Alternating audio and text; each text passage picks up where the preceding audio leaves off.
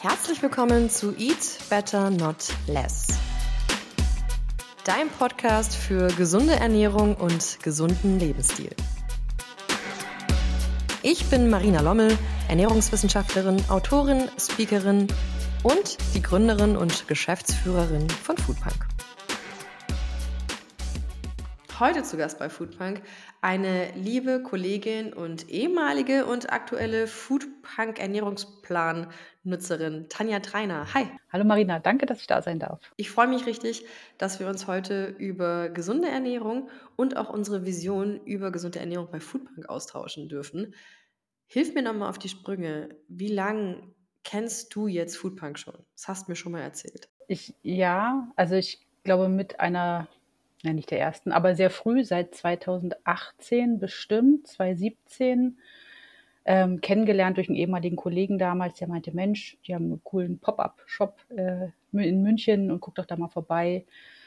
Und da ich eh gerade in dem Zeitpunkt so in einer Ernährungsumstellung war, passte Foodpunk perfekt in mein Leben. Das heißt, mit einem der ersten Ernährungspläne quasi hast du damals Foodpunk für dich entdeckt? Genau. Habe dann gleich einen PDF-Plan gebucht und äh, hochmotiviert mitgemacht und große Erfolge erzeugt. Ja, erzähl, welche großen Erfolge haben sich eingestellt durch die Ernährungsumstellung? Also ich habe schon mein Leben lang Probleme mit meinem Gewicht, also dass ich halt ein bisschen zu viel wiege ähm, und habe diverse Diäten schon durch und ähm, auch die unterschiedlichsten Diäten und halt immer wieder zurückgefallen in die alten Muster, immer wieder zugenommen. Und bei Foodpunk war es dann wirklich so, ich habe mich damit beschäftigt. Ich war froh, dass ich die Rezepte nicht mir ausdenken musste oder irgendwas tracken, so einfach nur machen und genießen und habe ziemlich schnell die Erfolge der Gewichtsabnahme oder auch, dass die meine Körpermaße weniger wurden, ähm, aber auch, dass ich deutlich wacher wurde und fitter im Kopf. Und das kannte ich vorher nicht. Und das war wirklich für mich so ein Thema, boah, ich werde nicht nur schlanker, ich werde auch wirklich fitter im Kopf. Und das war für mich der USP, der es herausgebracht hat, wo ich dachte, das ist genau meine Ernährung. Du hast gesagt, dass du vorher auch immer mal wieder Diäten ausprobiert hast. Was war denn für dich der entscheidende Unterschied? Also die vorherigen Diäten waren meist mit unterkalorisch, äh, irgendwas extrem essen oder weglassen. Ähm, ich konnte dann meistens keinen Sport machen, ähm, weil diese unterkalorisch waren. Dann saß ich halt irgendwie überlebend auf der Couch und dachte, okay, zuerst Eiweiß essen und dann das und nur 900 Kalorien. Ähm, oder ich habe Punkte gezählt und habe Sport gemacht und wusste gar nicht, wie viel ich essen kann, damit ich irgendwie die Energie auch äh, bekomme. Und äh, ja, bei Foodpunk war es halt, ich habe mich so ernährt, wie ich mich ernähren sollte, laut Plan, laut meinem Ziel. Und mir ging es gut. Ich konnte mich bewegen, ich konnte arbeiten, ich konnte am Leben teilnehmen. Das berichten auch ganz viele, dass ähm, eine Diät normalerweise in den Köpfen von vielen Menschen halt etwas ist, wo man auch wirklich ständig Hunger haben muss und das bei Foodpunk dann plötzlich nicht mehr so ist wir haben ja oft den Fall, dass die Menschen nicht mal diese großen Portionen schaffen, weil sie einfach satt sind. Und wie schön ist es einfach, satt sein zu können und Energie zu haben. Deswegen achten wir bei uns im Bereich Ernährungswissenschaft auch ganz drauf oder besonders drauf, dass man eben nicht nur so eine 1000 Kalorien Diät hat, weil das ist für eine erwachsene Frau viel, viel, viel zu wenig. Und jetzt bist du natürlich auch groß, wenn du nur 1000 Kalorien isst, dann nagst du wirklich am Hungertuch. Und ähm, ich freue mich auf jeden Fall, dass es für dich der Weg war, dass du gesagt hast, hm, ich bin hier ausreichend energiegeladen, ähm, ich bin satt und ich sehe auch sichtbare Erfolge optisch und auf der Waage und bleibe dran. Und jetzt hast du gesagt, 2018 hast du angefangen, es ist jetzt 2023, also irgendwie fünf Jahre lang ähm, begleitet dich diese Ernährung schon. Ist das so? Genau, also ich habe äh, damals die PDF-Pläne halt genutzt, ähm, habe dann immer mal wieder auch ohne krass an mich an die Pläne zu halten weitergemacht, hatte auch mal wieder Phasen, wo ich mich nicht dran gehalten habe.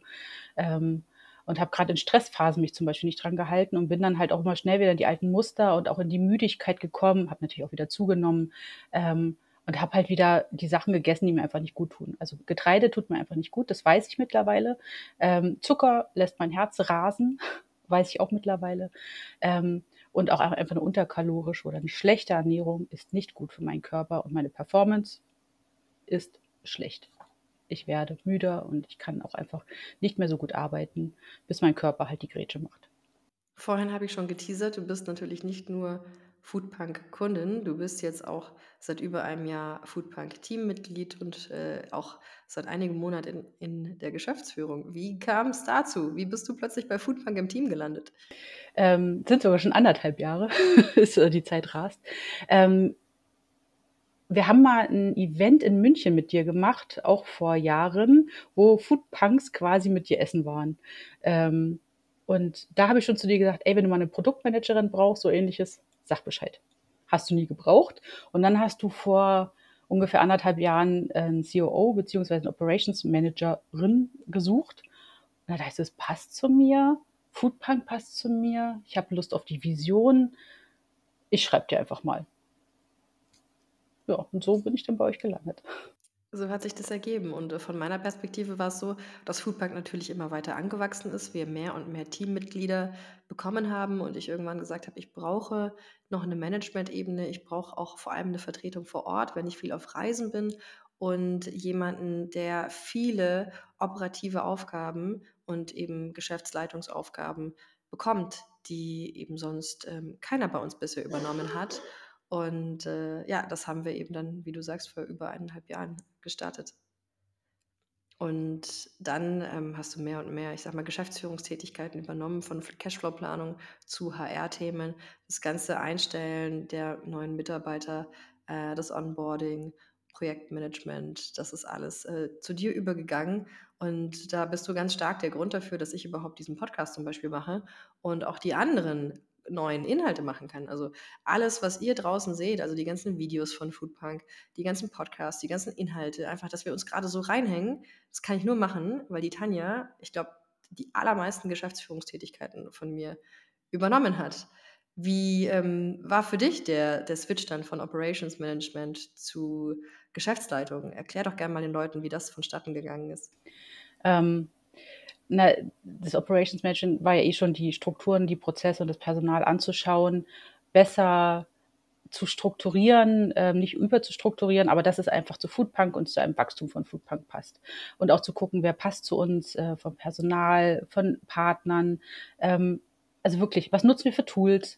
Und ähm, genau, ich war an deiner Seite eigentlich von Anfang an. Wir haben uns immer sehr, sehr aus, eng ausgetauscht von Anfang an, haben auch schon so strategische Themen durchgesprochen, die Finanzen. Und irgendwie ist, war es dann wie ein fließender Übergang. Da sagen, okay, eigentlich ist es auch ein Teil der Geschäftsführung und eigentlich bist du ja schon die COO.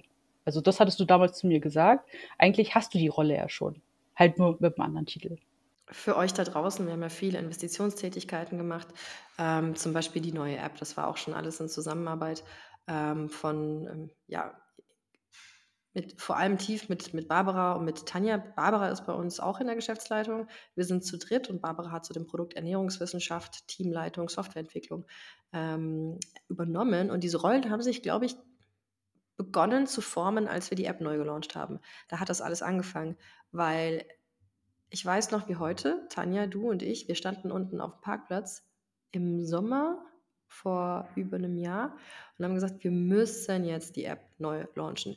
Jetzt oder nie. Wir brauchen die technische Basis. Wir müssen das jetzt auf die Straße bringen, weil unsere Kunden haben Wünsche, an die Softwareentwicklung und wir hatten vorher ein kleines Software-Team, weil wir uns ehrlicherweise damals auch nicht mehr leisten konnten. Und so haben sich halt die Weiterentwicklungen echt hingezogen und das hat uns nicht glücklich gemacht und die Kunden nicht glücklich gemacht. Und für über einem Jahr waren wir dann unten auf dem Parkplatz und haben gesagt, so, wir müssen jetzt richtig, richtig groß investieren in die Softwareentwicklung und haben gesagt, es gibt keinen Weg dran vorbei. Wir launchen unsere App neu und wir brauchen definitiv ein größeres Software-Team. Das haben wir unten auf dem Parkplatz beschlossen und dann ging es los. Also dann ging es ja, ganz intensiv an die Kapitalsuche, weil ähm, wir konnten uns eigentlich nicht ein großes Software-Team leisten und ich musste aber dafür sorgen, dass wir die Mittel bekommen haben und die Investitionsmittel bekommen haben, um eben in dieses Team zu investieren. Das heißt, ich bin raus in die Welt und habe überall nach Kapital und Investitionen gesucht und du hast eben mehr und mehr mir dann den Rücken freigehalten und die Barbara hat mehr und mehr ähm, die Softwareentwicklung verantwortet und hat angefangen, auch mit den Entwicklern mehr zu sprechen und die, ähm, die Fehler, die quasi, diese Bugs, die gefixt werden müssten, zu priorisieren, die Features zu priorisieren. Und einfach, weil ich so beschäftigt war mit der Kapitalakquise, habe ich mehr und mehr an euch ganz natürlich abgegeben und plötzlich ist einfach dieser Zustand da gewesen, dass ihr die sehr viele Geschäftsführungstätigkeiten im Bereich Operations oder Softwareentwicklung von mir übernommen habt. Und wie du sagst, dann warst du eigentlich schon COO. Ein Jahr bevor wir es besprochen haben. Und Barbara war ein Jahr vorher CPO. Und diese äh, Trio-Rolle ist eigentlich sehr, sehr, sehr schön. Richtig ausgesprochene haben wir es aber zum ersten Mal auf der Reise zu einem Projekt, was auch, glaube ich, unsere Zuhörer und Zuhörerinnen jetzt richtig interessieren könnte. Erinnerst du dich noch, als wir zum ersten Mal gesagt haben, hey, ihr müsst in die Geschäftsführung?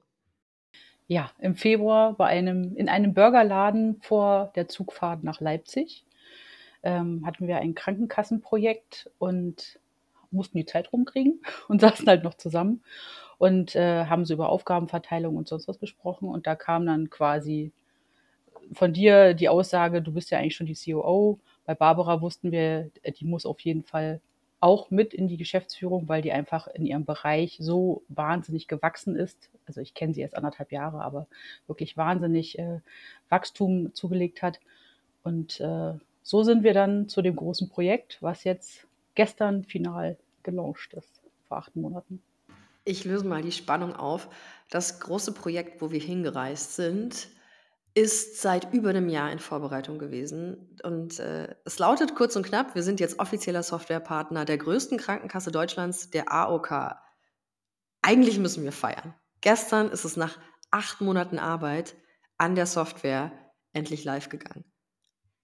Das war ein Ritt. Also eigentlich müssten wir anstoßen und feiern, denn, ähm, Entschuldigung, Foodpunk ist der offizielle Ernährungssoftwarepartner der, wie gesagt, größten Krankenkasse in Deutschland. Denn wenn man alle AOK-Landesverbände zusammenzählt, hat dieser Krankenkassenverbund die meisten Versicherten in Deutschland. Und angefangen hat alles vor über einem Jahr.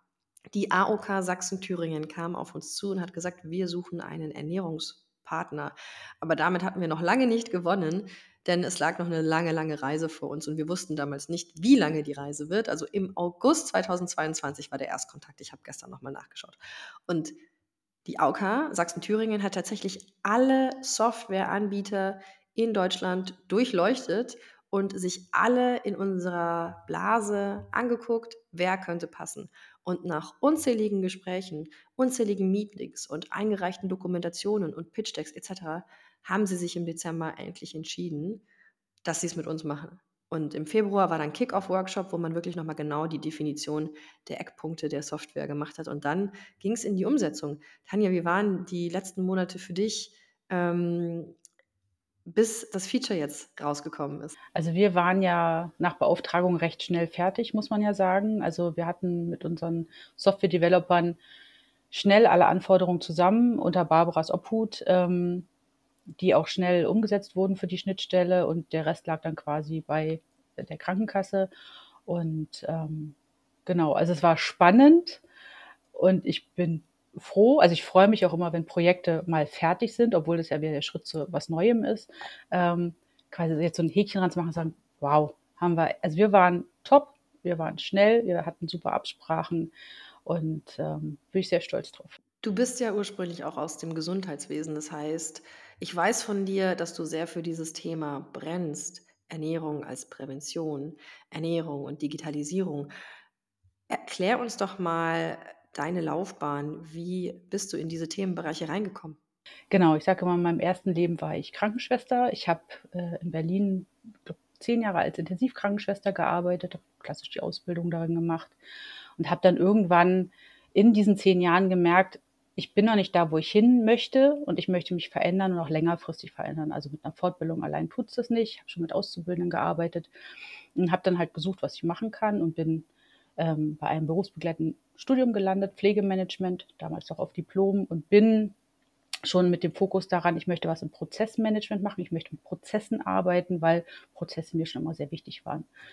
Und ähm, habe dann in dem Studium schon den Wechsel in eine IT-Firma, die Prozessmanagement macht, ähm, den Wechsel vollzogen und bin dann vor 13 Jahren raus aus der Klinik und rein ins Marketing vom Krankenhaus als Werkstudentin, aber auch ähm, als Diplomantin in die IT-Firma. Genau. Und da habe ich dann mal Diplomarbeit geschrieben, war dann da etwas angestellt und bin dann ein Jahr später, glaube ich, nach München gezogen und äh, bin seitdem in Startups unterwegs gewesen und ein paar Mittelständlern für Praxissoftware, wo Ärzte mit abrechnen können im Produktmanagement, aber auch ähm, im Gesundheitsmanagement, BGM-Bereich war ich, wo wir Checkups vor Ort bei ähm, Mitarbeitern gemacht haben und die halt auch sehr gut betreut haben und gute Auswertungen gegeben haben, damit das Unternehmen sieht, wie geht es den Mitarbeitern und was können sie anbieten, damit es den Mitarbeitern auch gut. Und dann bin ich bei Foodbank gelandet. Gibt es in der Welt der Gesundheit irgendwas, was dich besonders stört? Bei allem, was du gesehen hast? Na, was der Wechsel auch vom Krankenhaus war, ähm, gerade bei einer Intensivstation, da wurde kein Fokus auf Ernährung gelegt. Gut, viele konnten nicht essen, aber ähm, es wurde kein Fokus einfach auf das gelegt, was in den Patienten reinkommt, damit er wieder gesundet. Ein frischer Herzinfarktpatient hat eine Scheibe Graubrot gekriegt mit Margarine und einer toten Wurst, sage ich jetzt mal. Ähm, und ja, Diabetiker wurden runtergespritzt, wenn der Zucker zu hoch war. Also es war irgendwie nicht, es wurde nie den Menschen so wirklich beigebracht, wie können sie ihren Lebensstil verbessern, um nicht immer wieder mit den gleichen Lebensstilerkrankungen ins Krankenhaus zu kommen. Wir hatten viele Diabetiker, die regelmäßig mit den gleichen Sachen kamen. Viele Menschen mit einem Herzinfarkt oder KHK, also koronare Herzerkrankungen, mit Gefäßerkrankungen, die wahrscheinlich auch viel mit dem Lebensstil hätten ändern können. Natürlich gibt es auch welche, die Erkrankungen haben. Ähm, aber das wurde denen nicht beigebracht. Und die kamen halt immer wieder, Symptombehandlung, nach Hause gelassen. Und im Worst Case sind sie halt gestorben. Und das war halt immer das, wo ich dachte, aber das kann es doch nicht sein, dass man immer wieder in dem gleichen Loop ist, immer wieder krank wird, immer unglücklicher und immer kränker wird. Da muss man doch was ändern können. 70 Milliarden Euro jedes Jahr kosten Gesundheits, ähm, ja, kosten die Krankenkassen ernährungsmitbedingte Erkrankungen. Ich finde, das ist der Wahnsinn.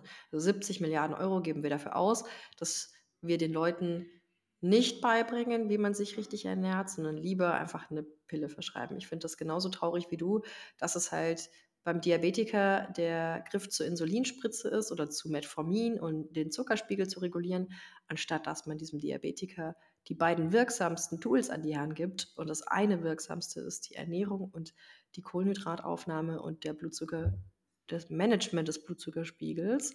Das andere ist Bewegung wenn ich mich bewege, dann saugen meine Zellen den Blutzucker quasi auf und dann habe ich auch einen viel stabileren, besser gemanagten Blutzucker. Das finde ich genauso so tragisch wie du, aber wie denkst du, lässt sich sowas ändern? Na, durch Wissen. Also Informationen fehlen, sei es, äh, ich komme jetzt aus der Krankenpflege, kann mich nur noch rudimentär an meine Ausbildung erinnern, aber es war sehr, sehr gering und es war auch so, okay, was machst du, wenn Diabetiker das und das hat? Ja, dann gibst du dem halt Traubenzucker oder gibst ihm Apfelsaft. Klar, Notfall kein Ding, Diabetiker 1 auch kein Ding, aber ähm, so Weiterbildungsmöglichkeiten in die Richtung, man muss ja nicht alles in den Ausbildungen explizit so lernen, dass sagt, okay, ich möchte zum Beispiel den Fokus auch auf Ernährung haben, um Patienten, ähm, oder auch wenn man dann Coaches mit den Coaches arbeiten kann und sagen, ey, wie sieht eigentlich deine Ernährung aus? Hast du das schon mal angeguckt? Ne? Und also Bestandsaufnahmen machen. Und ähm, ja, es gab Ernährungsberater, zu wenige. Punkt. Also du sagst, es gab Ernährungsberater in der Klinik, aber ähm, einfach zu wenige. Und ich kenne es ja auch, die ja, ich bin ich glaube, dass der Job nicht leicht ist, Ernährungsberater in der Klinik zu sein. Ähm, ich finde aber auch die Zeit, die jeder für den Patienten hat, sehr, sehr wenig, weil du kannst dann maximal irgendwie ein Papier den Leuten geben und denen na da steht halt drauf, na ja, morgens können sie ein Brot mit, äh, Marmelade essen, dann mittags können sie einen Backfisch essen, als nachmittags snacken Kuchen. So sehen wirklich Ernährungspläne aus. Also, ich bin ja jedes Mal wieder schockiert, wenn ich einen normalen Ernährungsplan aus der Klinik sehe, man muss eben auch den Leuten zugute heißen, dass sie einfach wahnsinnig wenig Zeit haben und auch da wahnsinnig altbackene Art gelehrt wird, mit Ernährungsempfehlungen umzugehen. Aber ich glaube, es ist auch frustrierend für die Ernährungsberater in der Klinik, wenn der Patient dann vor dir sitzt und sagt, Entschuldigung, also das ist mir zu aufwendig. Wo siehst du denn die Verantwortung des Menschen, des Patienten? Weil da merke ich schon häufig, dass die Leute eigentlich oft einfach gar keine Lust haben, sich mit Ernährung zu befassen. Ich würde das nicht nur bei dem Menschen selber sehen, sondern auch bei dem System drumherum. Also klar, mein Wunsch wäre schon, dass jeder eigenverantwortlich mit seinem Körper umgeht und auch wieder mehr in sein Körpergefühl geht und merkt so, okay, mir geht's nicht gut damit, vielleicht sollte ich was ändern. Eine Veränderung kostet immer Zeit und kostet Kraft. Das ist einfach so, weil man einfach aus seiner Komfortzone raus muss, weil die klassische Pizza im Backofen geht dann halt so nicht mehr. Ähm, und diese Veränderungskompetenz hat halt nicht jeder. Und dafür braucht man meistens jemanden. Das heißt, der Mensch an sich braucht den Willen und braucht aber auch jemanden irgendwie an seiner Hand, der ihn unterstützt, sei es eine Community, wie zum Beispiel bei Foodpunk das er ist, ähm, oder auch einen tollen Therapeuten, das können Ärzte, Heilpraktiker, medizinisches Personal sein, ähm, die einfach sagen, komm, wir gucken dich ganzheitlich an, wir gucken wirklich, wie stehst du wo, wo fangen wir an und wir unterstützen dich auch, sage ich mal, in deinem Verhaltensmuster, ähm, sei es therapeutisch, sei es per Coaching, was auch immer. Mein Wunsch wäre immer, jeder hat seinen Therapeuten und Coach an seiner Seite und kann ihn nutzen, von Anfang an seines Lebens bis zum Ende. Wir haben ja, ähm, wir beide im Office oft darüber geredet, dass Ernährung natürlich nicht nur eine rein biochemische Komponente hat, also nicht nur das Wissen darüber, was man essen sollte bei bestimmten Erkrankungen ist wichtig, sondern wie du eben gerade erwähnt hast, auch die Verhaltenspsychologie ist wahnsinnig wertvoll. Und du sagst, am liebsten sollte eigentlich jeder einen Therapeuten haben, ähm, was sind denn aus deiner Sicht so die typischen Dinge, die die Ernährungsumstellung sabotieren? Sowas wie innerer Dialog oder Glaubenssätze. Was fällt alles drunter, was es den Menschen so schwer macht, Veränderung anzugehen? Also einmal bei einem selber, dass man halt selber Glaubenssätze hat, die einen ähm, runtermachen, schlecht machen, die halt die hat man sich angewöhnt. Das ist auch normal und ähm, hat auch jeder. Ähm, und die kommen dann mal gern zum Vorschein, wenn man aus seiner Komfortzone raus will. Und dann werden die richtig laut und äh, versuchen einen halt, ich sag mal, wie der Schweinhund, der auf die Couch zurückzieht, ja, ähm, zu bearbeiten. Und ähm, das ist das, was bei einem selber das ist, aber auch die Umgebung, also meine, sag ich mal, Peer Group, die Leute um mich rum, meine Familie, meine Freunde, die vielleicht sagen, wie ernährst du dich jetzt? Bist denn du drauf? Hä, warum isst du so viel Fett? Ist doch gar nicht gesund. Was machst denn du da? Also die quasi den äußeren Dialog mit dem inneren Dialog quasi vollpfeffern und ähm, der dann nur bestätigt wird, siehst du, siehst du, die sagen das ja auch von außen. Und ähm, nur weil die das nicht kennen, hat halt nicht jeder die Kraft, ähm, auch zu sagen, nein, ich möchte das jetzt für mich mal ausprobieren. Ich gucke, ob es mir gut tut, wenn ich es medizinisch vertreten kann. Es gibt ja auch welche, die sind, äh, sollten sich nicht äh, nach einer bestimmten Art ernähren. Und dann so, es passt für mich oder es passt nicht für mich. Und dann mache ich mich halt weiter auf die Suche. Also ich finde, das sind diese beiden Dinge, man selber mit seinen Erfahrungen, mit seinen Konditionierungen, wie man sich halt an die Gesellschaft angepasst hat, aber auch die Gesellschaft, die Erwartungen an einen hat, denkt so, du kannst dich doch nicht so ernähren. Ne, komm, wir gehen jetzt essen, wir gehen jetzt Burger, Pizza, sonst was essen. Wie, du kannst nur das essen.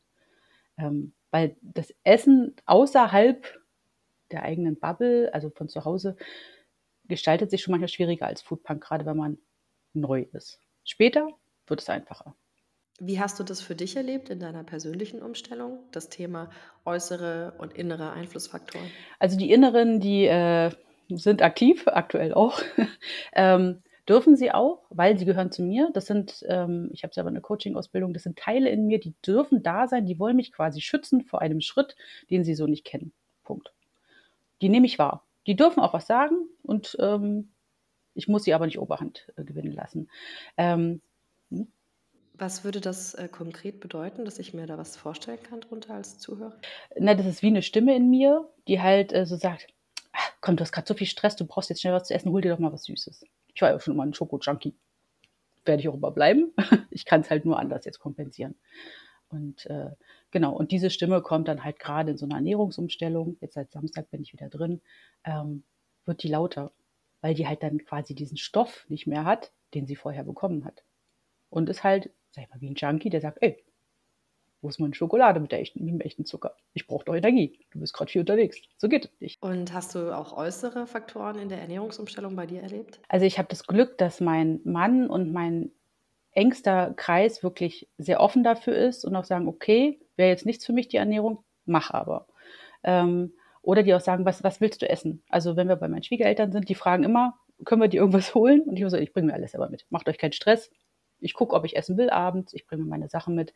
Da habe ich zum Glück eine sehr gute, sag ich mal, Umgebung. Ich hatte im Job auch welche so, du isst aber komische Sachen. Obwohl sie dann immer gesagt haben, das sieht aber echt lecker aus. Aber das hat so viel Fett. Und das ist ja das. Aber du musst doch auch Brot essen. Man isst doch abends Brot.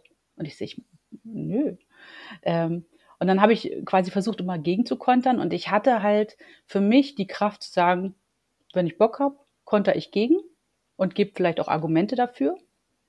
Und wenn ich keinen Bock habe, dann lasse ich es.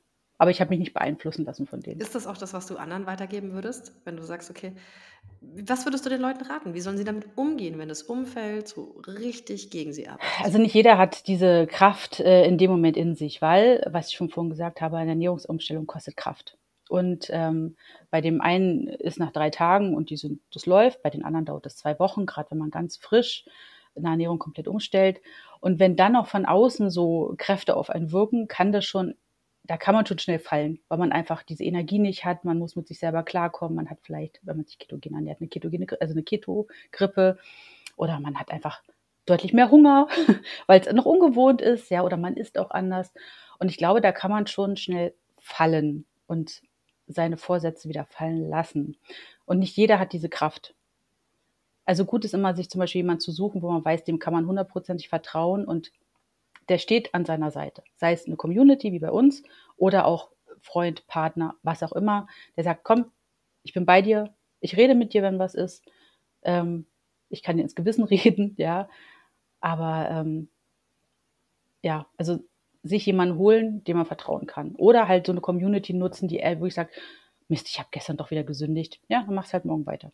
Punkt. Es war so, ich schreibe gern Tagebuch, reflektiere, wie ging es mir dabei? Warum habe ich das getan? Ich hatte besonders viel Stress, es war emotional irgendwas, ähm, es war ein Jobwechsel zum Beispiel, also irgendwelche anderen Situationen, warum passiert das? Glaubst du, dass die Foodpunk-Community da vielen auch einen guten Halt bietet in den Situationen, wenn das Umfeld nicht mitzieht? Ich glaube ja, sie sind aber halt nicht so greifbar wie, die, wie das direkte Umfeld. Also es ist digital, das ist gut, aber ich glaube, die Einwirkung der direkten Personen um mich rum ist nochmal stärker. Das heißt, wenn die Community sagt, ey, komm, mach weiter, der Partner oder das Kind dann aber was Gegenteiliges sagt, da musst du ja in den Konflikt gehen. Also es ist ja ein Konflikt. Und die meisten Menschen sind konfliktscheu.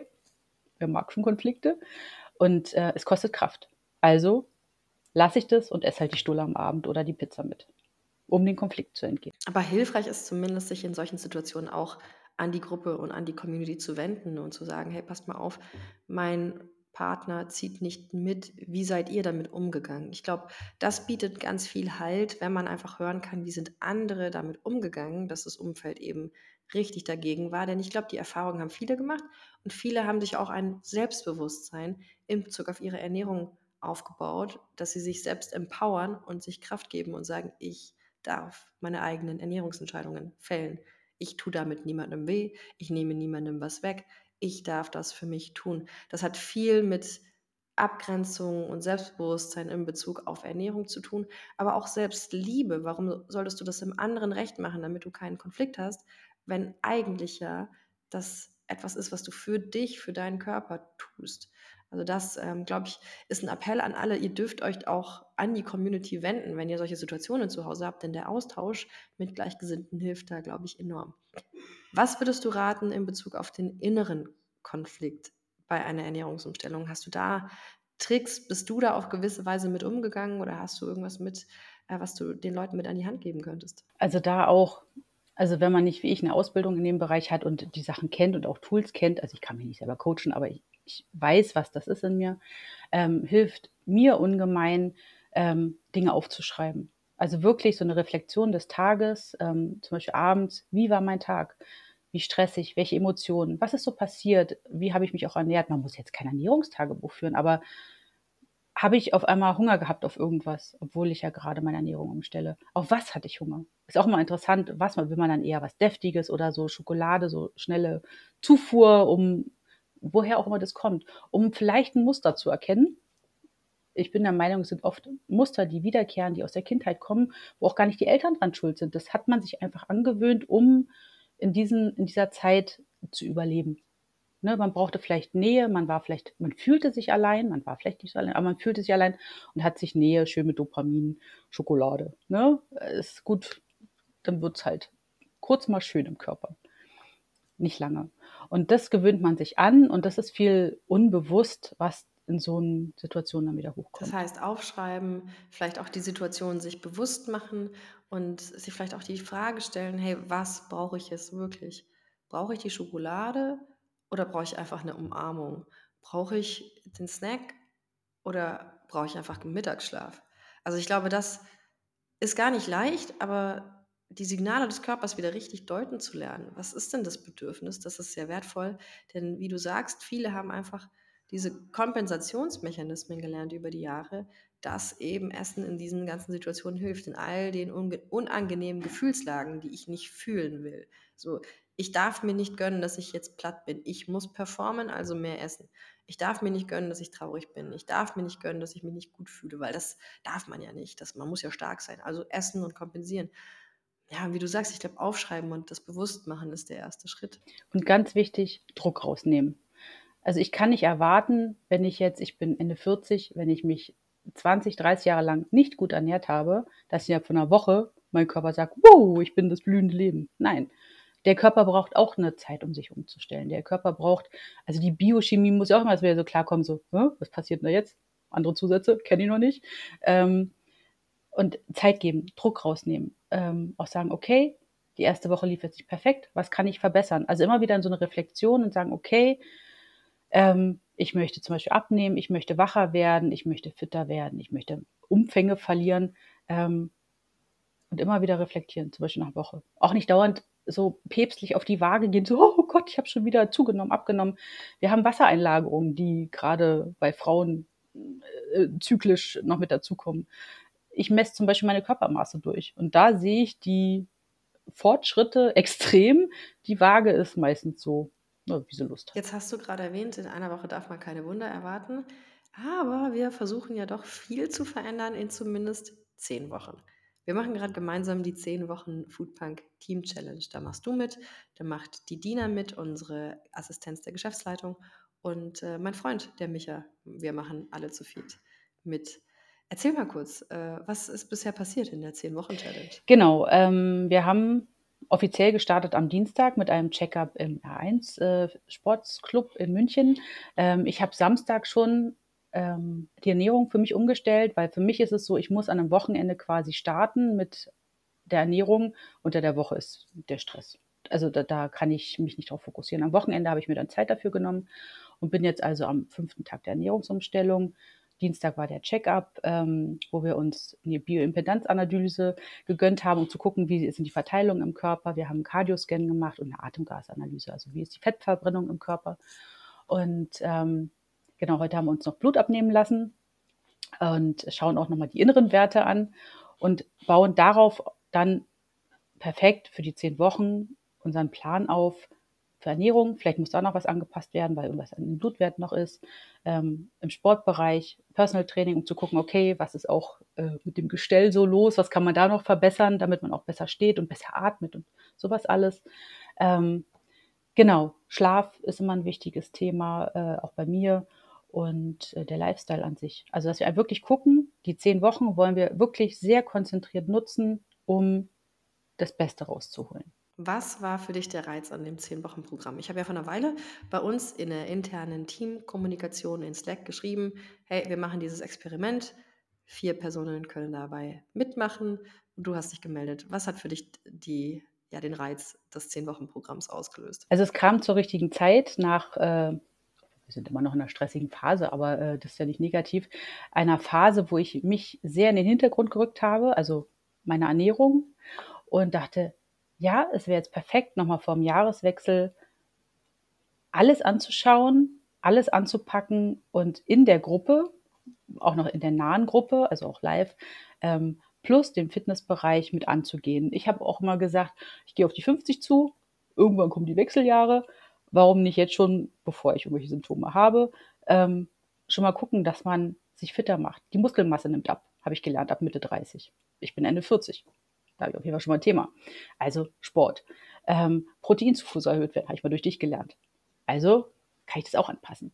Und ähm, so auch mein Blut anzuschauen, wie sieht es eigentlich aus mit Ende 40? Ne? Und auch mein Stresslevel. Das, ich habe meistens eine sehr gute Resilienz, hat sich auch wieder so gezeigt, aber ist es immer noch so? Und tue ich das Richtige dafür, damit es auch so bleibt? Um gesund alt zu werden. Sterben werden wir eh alle, das ist leider so. Aber gesund alt zu werden und ich sage mal, meine zweite Lebenshälfte deutlich gesünder und fitter zu verbringen als meine erste, in der ich einfach viel gefeiert habe, einfach gegessen habe, komische Diäten gemacht habe und ja, nicht so auf mich geachtet habe. Hat deine Erfahrung in der Intensivkrankenstation auch dazu beigetragen, dass du jetzt so einen Fokus auf die Gesundheit legst? Also hat das dazu beigetragen, dass du wirklich schlimme Schicksale gesehen hast? Kann schon sein, weil, also ich habe mir immer gesagt, ich möchte nie so krank werden. Ich glaube, mehr der Bereich im BGM, wo wir im Präventionsbereich waren, also Prevention is better than cure, habe ich immer gelernt. Also wirklich so, wo stehe ich, wo will ich hin? Und nicht irgendwann versiechen zu Hause. Und genau das habe ich eher im Krankenhaus und auch in der Hauskrankenpflege gelernt. Die Leute siechen irgendwann vor sich hin. Nicht alle, viele. Die bekommen einen Alzheimer, die bekommen äh, irgendwelche anderen Erkrankungen und sind bettlägerig. Und eine Demenz, also oder ein Diabetes äh, Typ 2, ja, oder eine Insulinresistenz ist ja quasi der neue Diabetes Typ 3. Und ähm, das will ich nicht. Ich möchte auch noch mit 80 wandern gehen können, muss nicht extrem sein, aber ich möchte fit sein können. Ich möchte mit meinem Partner reisen können. Ich will noch arbeiten. Ich habe Spaß an der Arbeit. Ich bin die, die sagt, ey, ich habe Bock auf den Job. Und nicht, oh, schon wieder Montag. Nee, ich habe Lust drauf, weil wir können zum Beispiel bei Foodpunk das Leben der Menschen verändern. Du hast es gerade angesprochen, was ich als nächstes im Kopf hatte, denn ich wollte erzählen, dass wir bei Foodpunk natürlich eine große Vision haben. Wir wollen die Gesundheit der Gesellschaft durch Ernährung als Prävention transformieren. Was ist denn deine persönliche Vision für das Gesundheitssystem in diesem Land?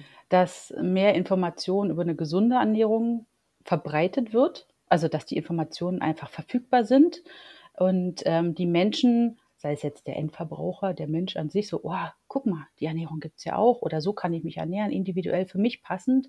Ähm, aber auch Fachberufe, dass die die Chance haben, die neuesten wissenschaftlichen Inhalte einfach zu bekommen, um sich weiterzubilden und sagen, ey, vielleicht ist die Ernährung, die vor 250 Jahren aufgesetzt wurde für die Industrialisierung, gar nicht mehr so passend, weil wir überhaupt nicht mehr in der Industrialisierung sind wie vor 250 Jahren. Nein, es ist individuell. Wir müssen jeden Menschen individuell angucken. Wie kriegen wir das in dieses System, was wenig Zeit hat für den einzelnen Menschen, also gerade die Ärzte und Ärztinnen oder überhaupt Therapeuten. Wie geben wir denen das an die Hand, damit die die gut betreuen können? Und man auch selber sagt, ey, ich will eine gute Betreuung, ich will eine gute Ernährung, ich will einen guten Lifestyle, hilf mir dabei. Was ist deine Vision für Foodpunk? Wo siehst du den Einfluss, den wir haben können auf die Gesellschaft? na, auf jeden Fall in dem wirklich wahnsinnigen Wissen äh, in dem Bereich der Ernährungswissenschaft, aber auch das Runterbrechen in, äh, sag ich mal, Software, ja, dass es eine Software gibt, die für jeden individuell seinen Ernährungsplan berechnet, den man immer wieder anpassen kann, den man also zum Beispiel jeden Monat ja, anpassen kann, sagen, ey, ich möchte jetzt mal was anderes ausprobieren oder meine Werte haben sich geändert, ähm, indem ich wirklich tolle Rezepte bekomme und ich habe immer keine Ahnung, was ich kochen soll. Ich bekomme super Inspiration und ich kann die Sachen auch noch ändern. Und einfach dieses, das Tool an die Hand geben für den Endverbraucher, unter anderem äh, sich gut zu ernähren, aber auch Informationen, Wissen an alle rauszugeben, um einfach jeden individuell ja, behandeln zu können, betreuen zu können. Und nächstes Jahr haben wir was ganz besonders Großes vor. Wir gründen das PNT Center das erste Zentrum Europas für personalisierte Ernährung und Technologie. Das ist eben das Personalized Nutrition Technology Center. Und wie das alles angefangen hat, das hast du ganz nah miterlebt und du hast auch die Vision maßgeblich mitgestaltet. Im PNT Center gibt es zwei neue Bereiche. Wenn ihr Foodpunk schon länger kennt, wisst ihr, wir haben eine Verbraucher-App, die personalisierte Ernährungspläne macht. Und wie wir vorher schon erzählt haben, haben wir über die letzten zwölf Monate und darüber hinaus sehr, sehr stark in diese Software investiert und sie nochmal sehr stark verbessert und erweitert. Und wir sind wahnsinnig stolz auf das Programm und unsere Kunden lieben es auch. Was wir aber festgestellt haben, ist, nicht nur unsere Kunden lieben es, sondern auch B2B-Partner, also Geschäftskunden und Fachleute. Wir haben über die letzten ein, zwei Jahre mehr als 200 Anfragen gehabt und damit jetzt über 200 Kooperationspartner in dem Bereich. Das ist zum Beispiel die AOK, für die wir die Software-Schnittstelle gebaut haben für den Bereich Ernährung. Das ist aber auch die Uniklinik Köln. Das ist die DHBW Heilbronn. Wir arbeiten mit Unis zusammen, wir arbeiten mit Kliniken zusammen. Wir arbeiten deutschlandweit mit fast allen Lipödem-Kliniken und Ärzten zusammen. Wir haben viele Ärzte, die sagen, sie kommen zu uns und wollen uns in ihrer Praxis verwenden für die Patienten und das hat sich verselbstständigt. Also der Bedarf ist so da, dass eben Fachkreise genau so eine Software brauchen. Und sie nutzen ja jetzt schon unsere Software, die ja eigentlich für Endverbraucher ist. Und deswegen gibt es eben einen neuen Part im PNT Center.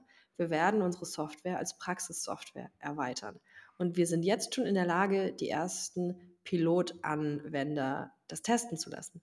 Und ein zweites spannendes Projekt, was eben auch im PNT Center entsteht, ist die Akademie, wo wir genau das machen, was du gesagt hast, nämlich die Wissensvermittlung für Fachkreise. Und damit gibt es eben diese drei Säulen: die Endverbraucher-App, die Praxissoftware und die Akademie zur Wissensvermittlung.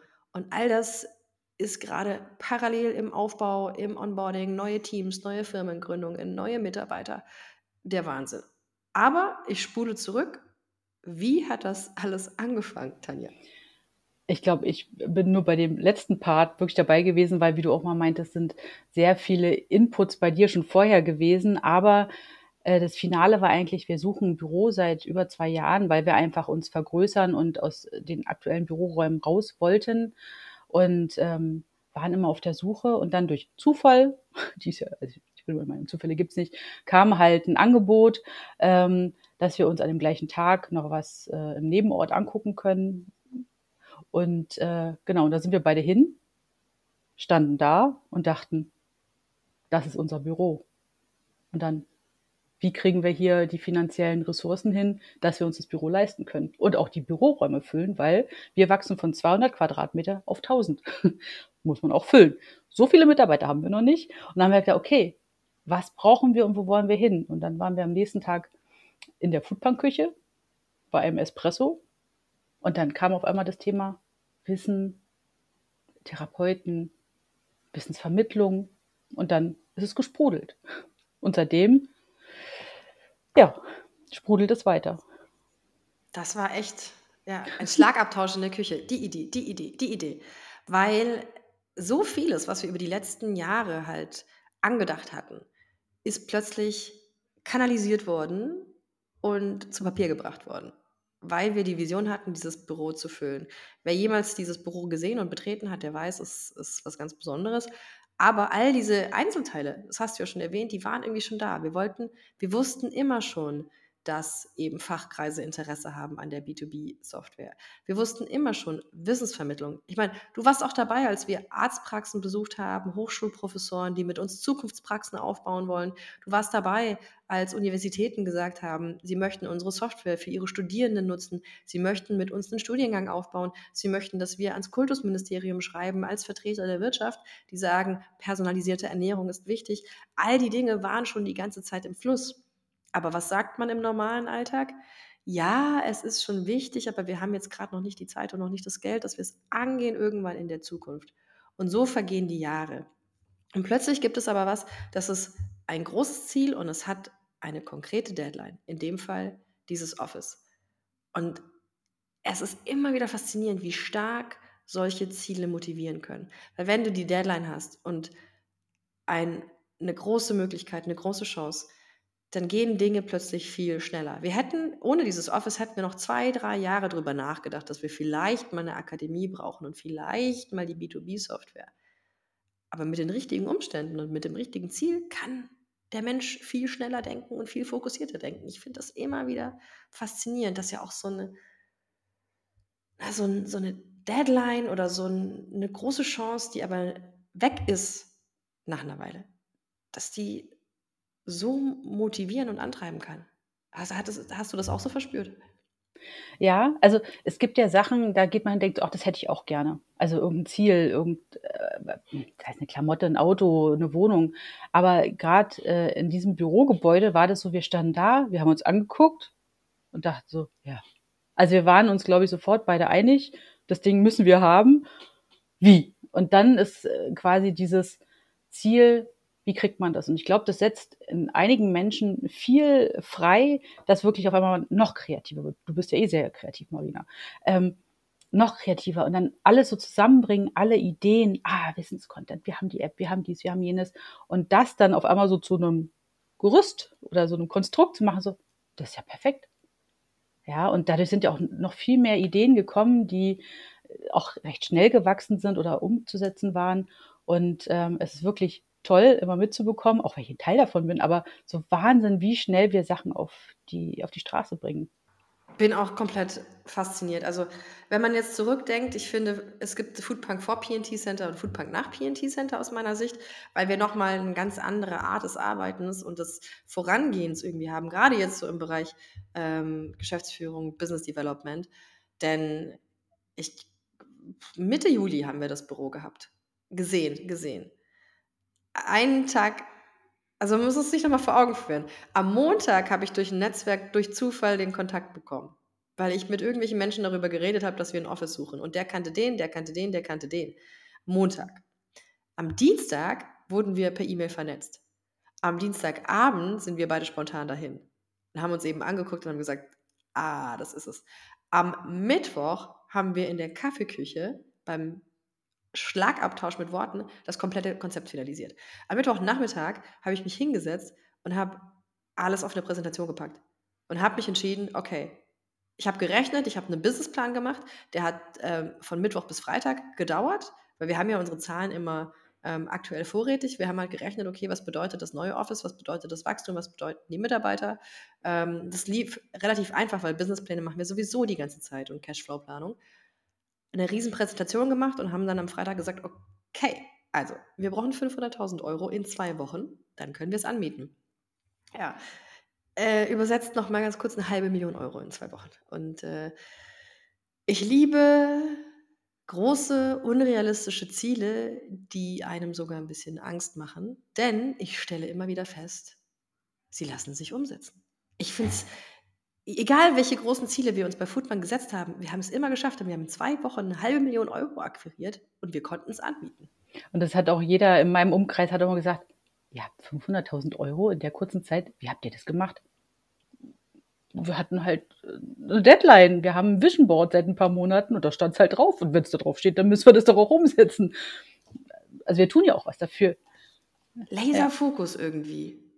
Videos gedreht, dies, das, Kontakte. Plötzlich, also ich muss sagen, ich, plötzlich fällt es mir viel leichter, die relevanten Kontakte anzusprechen. Wenn ich mir sonst denke, so, ah, naja, darf ich den ansprechen? Hm, naja, vielleicht stört er sich daran, dass ich jetzt auf ihn zugehe und so. In dem Moment, wo so, so viel geht, tritt man sich selbst in den Hintern und überwindet diese kleine Angst und sagt, nee, ich muss mit dieser Person sprechen, ich muss mit diesem Investor sprechen. Und plötzlich geht's. Deswegen große Ziele, die einem ein bisschen Angst machen, Hammer. Und in zwei Wochen ziehen wir um. Ja. Da sind wir schon umgezogen, muss man dazu sagen. An einem Dienstag in zwei Wochen ziehen wir um. Wir ziehen um in zwei Wochen. Wir haben jetzt vor zwei Tagen mit Barbara ein Meeting dazu gehabt für die Akademie und den Beteiligten. Wir gründen eine neue Firma. Wir sind mit dem Software-Team daran, die B2B-Software zu bauen. Was hat sich noch alles verändert? Habe ich alles aufgezählt? Viel. Also ich kriege die anderthalb Jahre nicht mehr zusammen. Aber ja, ich glaube, wir haben ein bisschen aufgeräumt in den letzten anderthalb Jahren, um dann wirklich fokussierter an die neuen großen Themen ranzugehen, um nicht die Fehler zu machen, die am Anfang gemacht wurden, die aber auch normal sind, ähm, um diese Erfahrung zu nutzen für die neuen Bereiche und äh, da auch sich nicht wieder zu verschlucken oder zu stolpern, sondern einfach sagen, ey, wissen wir schon, machen wir so.